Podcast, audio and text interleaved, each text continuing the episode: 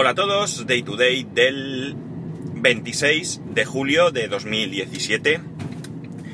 Son a las 8.40 y 25 grados en Alicante. Bueno, eh, a ver, ¿por dónde empezamos? Sí. Bueno, ha anunciado eh, CaixaBank que a final de año va a tener disponible Apple Pay. Así que parece que sí que va a haber ampliación y bueno, pues como ya se ha dicho en algunos blogs, en algunos podcasts y se ha repetido estos últimos días, en alguno que otro, pues parece que sí que podría existir ese eh, acuerdo con, el Banco Santander de eh, exclusividad durante un año, ¿no? Ya veremos qué pasos más vamos viendo eh, en estos meses. Al mismo tiempo, Ryanair también ha confirmado que ya se pueden comprar los billetes eh, con Apple Pay. Pero parece ser que de momento solamente se pueden comprar a través de su aplicación para iOS. Me imagino que en algún momento lo implementarán en otros medios, como su página web. así que, si esto sigue así, pues todos los que no trabajéis con el Banco Santander, todos los que no habéis querido pasar por el aro de tener la tarjeta Carrefour, es posible que, eh, bueno, pues vuestro banco en algún momento pueda eh, añadir Apple Pay a su a sus medios de, de pago. El otro día saqué dinero de un cajero con Apple Pay. La verdad es que está bien, porque no recuerdo muy bien el proceso, sinceramente. Eh, pero bueno, yo acerqué el reloj al, al lector NFC no recuerdo si me pidió el pin, sinceramente. Me suena que me pidió el pin, pero es algo que no estoy, no estoy seguro.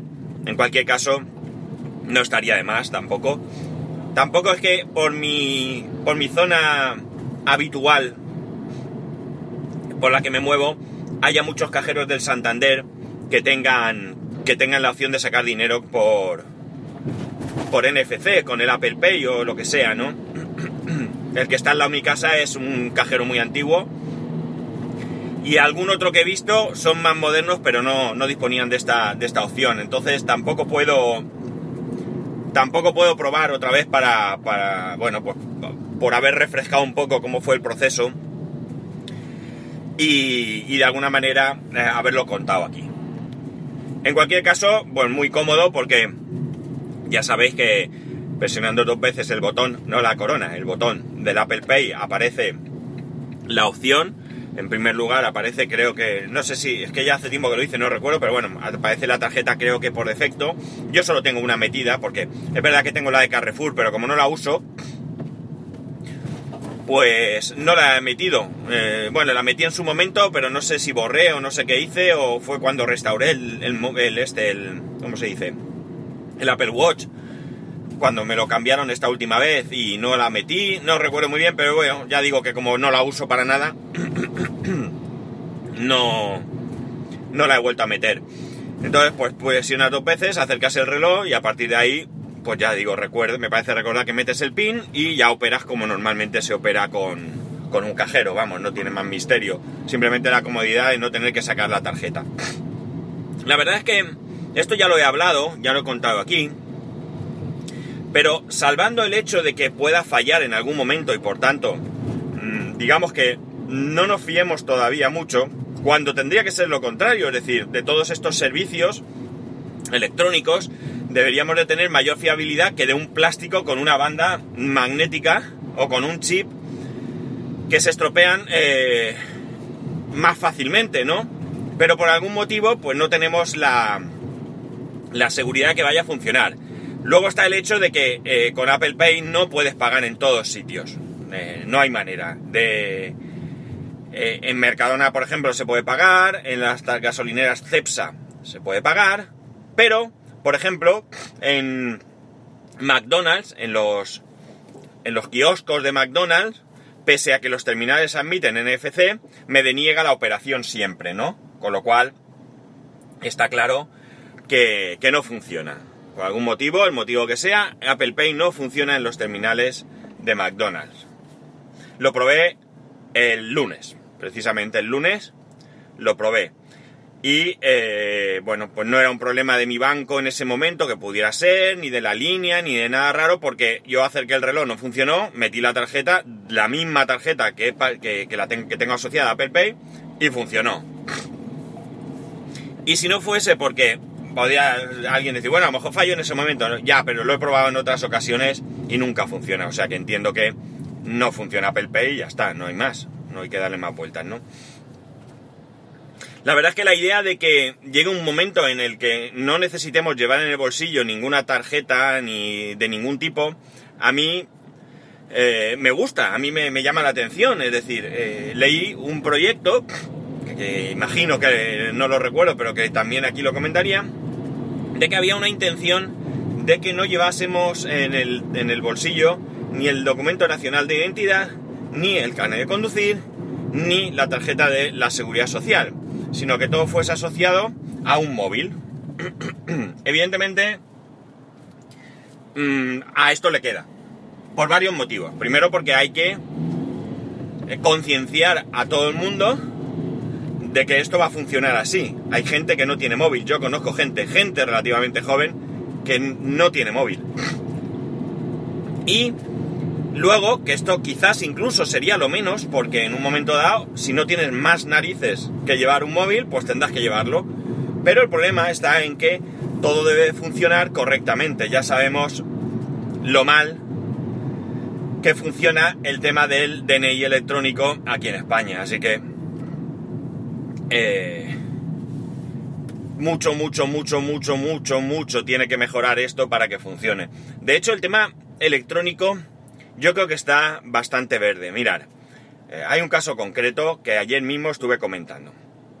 Resulta que ahora tenemos la receta electrónica. Hasta no hace mucho, digo no hace mucho porque no sé si está implantado ya, pero está ya previsto. Tú, o sea, la sanidad en España está transferida a cada comunidad. Cada comunidad gestiona su sanidad. Cada comunidad tiene su tarjeta sanitaria y además, estas tarjetas sanitarias electrónicamente no están conectadas unas comunidades con otras. Por lo tanto, tú te ibas de vacaciones, eh, te quedabas sin algún tipo de medicamento, eh, tú ibas a sacar con tu receta electrónica el medicamento y oh, había problemas. Había problemas porque no había posibilidad de que se comunicaran los sistemas. Parece que esto ya va a mejorar y va a hacer que, que funcione. Pero bueno, esto podía ser un tema eh, entre administraciones, ¿no? Mal está, pero bueno, podía ser. la receta electrónica lleva mucho tiempo implantada, con lo cual debería ser sencillo que estuviera. Igual que yo puedo consultar mi expediente médico, triste expediente médico, ya os lo digo porque me he metido y hay cuatro cosas, es decir, ahí no hay mucha historia médica mía, pero bueno, está, está ahí disponible, pero no se puede acceder de una comunidad a otra, o no se podía por lo menos, a lo mejor ahora sí, estoy hablando sin saber. Pero yo creo que es primordial que tú te vas de vacaciones, te ocurre algo y el médico pueda mm, mm, ver tu historial médico, ¿no? Porque a lo mejor tú en ese momento no llevas ese historial, no te acuerdas o no puedes, por el motivo que sea, explicarlo, ¿no? Pues el caso de ayer es muy sencillo, veréis. Resulta que, como digo, está implantada la receta electrónica. La receta electrónica es un bodrio, es un bodrio por una razón muy sencilla. Mirad, resulta que tú vas al médico, ¿vale? Porque, eh, bueno, te, tienes alguna enfermedad y te manda una medicación crónica. Crónica, es decir, mm, a largo plazo como mínimo, ¿no? De por vida, lo que sea. Eh, el médico normalmente, como tienes una medicación crónica, te suele dar esa medicación por un periodo X, ¿no? Puede ser un año, puede ser tres meses o lo que sea, y tú luego vas renovando, es decir, cada tres meses o cada año tienes que volver a ir al médico y el médico vuelve administrativamente, ni, a lo mejor ni es necesario que te mire, y él simplemente lo que hace es, digamos, en el ordenador renovar esa prescripción, ¿no? Y te da un papel. Bueno, pues imaginemos que tú ya tienes ese papel. Es un folio, una, una 4, donde pone todas las fechas de recogida por meses y luego te dan un una segunda hoja donde te ponen en cada fecha qué medicamento te van a dar, ¿de acuerdo? Vamos a suponer que tienes fechas cada 15 días y eh, te pone eh, tal día, pues tienes que recoger tal medicamento. 15 días después, pues el, mismo medicamento o, u otro diferente o dos o lo que sea, ¿vale? A ver, me explico esto un poco porque entiendo que, que conoceremos cómo funciona esto aquí en España, pero fuera de España no lo conocen. Y es más, ni siquiera sé si funciona igual en todas las comunidades.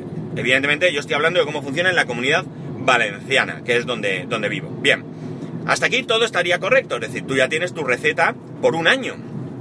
Y las farmacias ya tienen un software por el que eh, tú llevas esa, esa receta que lleva un código de barras y al pasarlo pues ya indica a la farmacia qué medicamentos te tiene que dar o no dar o lo que sea. A ellos les sale una hoja donde van pegando en esa hoja eh, las etiquetas de, de, cada medicamento, ¿vale? Para, entiendo luego, eh, justificar y reclamar a, la sanidad que les paguen esos medicamentos. Bueno, como digo, hasta aquí todo más o menos bien. Hay un rollo de que si te puedes ir unos días antes y unos días después, pero que si te pasas... Bien, esto es una discusión que podríamos tener porque cuando te pasas de esos medicamentos, hay farmacias, evidentemente hablamos de un plazo relativo, no, no seis meses después, pero hay farmacias donde tú vas un mes después y te dan el medicamento sin ningún problema. Hay farmacias donde tú vas y te has pasado unos días y te lo deniegan. Y hay farmacias donde te hacen ahí un apaño que te joroban todo el, el, el tratamiento porque te cambian todas las fechas y si no te las apuntan a mano o lo que sea, luego aquello es un caos, ¿no? Pero bueno, digo que esto es otra discusión que podíamos tener. La cuestión es que el problema está en lo siguiente. Vamos a suponer, como digo, que tú tienes ese tratamiento por un año. Y resulta que tú, pues, caes malo. Un constipado, una gripe, una gastroenteritis, yo qué sé, algo ocasional. Vas al médico y el médico te manda una medicación para esa enfermedad concreta que te va a durar unos días. Pues bien, en el momento que te saca la receta, no solo te saca la receta de ese medicamento concreto que tienes que tomar durante unos días, ese antibiótico, ese antihistamínico, ese lo que sea, sino que invalida tu eh, receta electrónica anterior con todos los medicamentos que te tienes que tomar durante el periodo que sea y a partir de ahí vale la nueva. ¿Qué ocurre? Pues ocurre lo siguiente, que esto no lo sabe nadie. Y cuando digo no lo sabe nadie, evidentemente sí lo sabe gente, pero quiero decir que esto no es algo que en la calle se conozca. Yo no conozco a nadie que cuando le he contado esto me haya dicho sí, sí, es así. Si exceptuamos, por ejemplo, la farmacia, claro, que la farmacia lo tienen claro. Pues bien, ¿qué ocurre? Que tú imagínate que vas a tomarte esa medicación, vas a la farmacia, el farmacéutico te da la medicación, él no te comenta nada porque, bueno, mm, no tiene por qué estar pendiente de todo.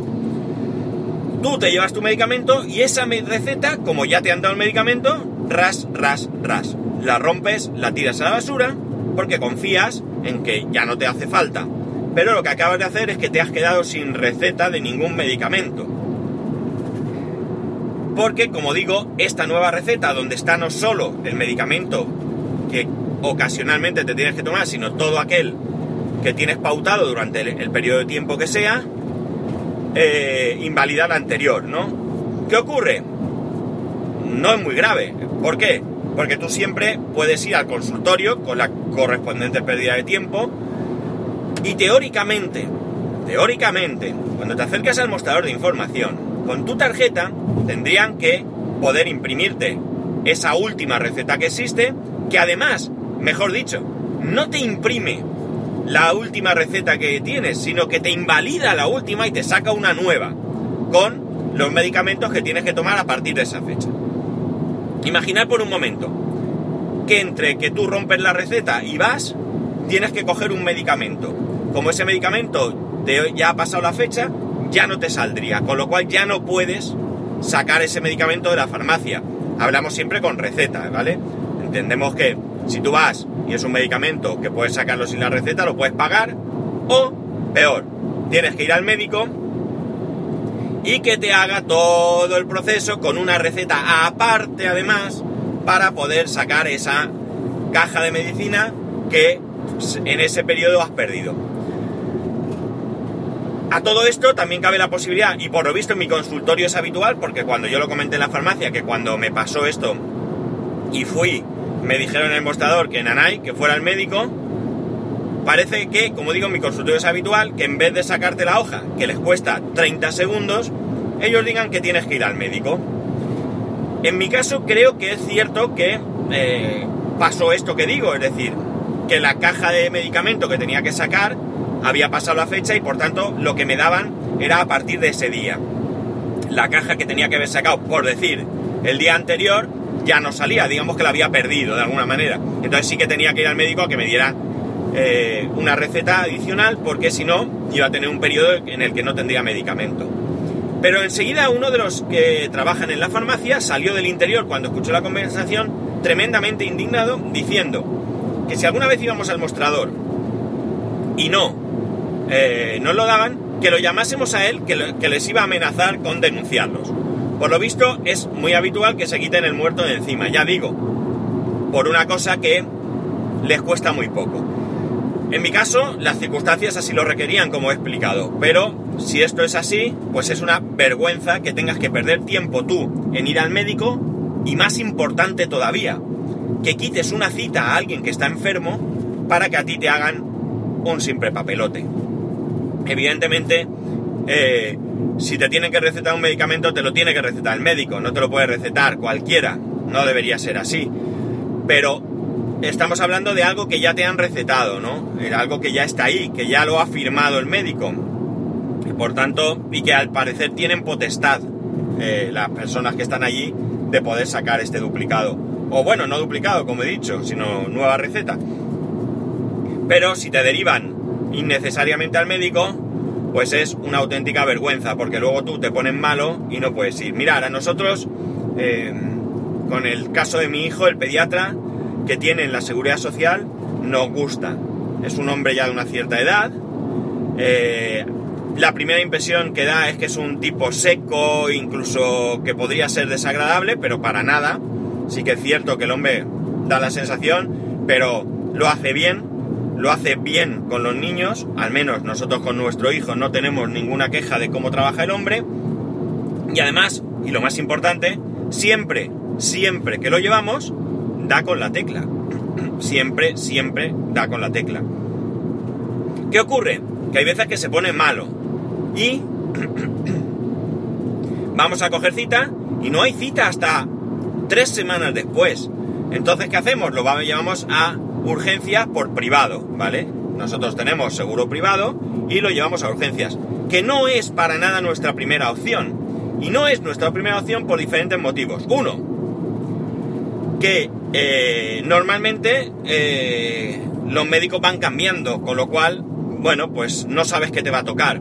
Y dentro de que no sabes qué te va a tocar, pues sinceramente, hay veces que no va bien lo que dicen, hay veces que nos suena a chorrada, hay veces que aciertan, hay veces que no, no sé, digamos que no es lo mismo. Eh, evidentemente para nada conocen al niño.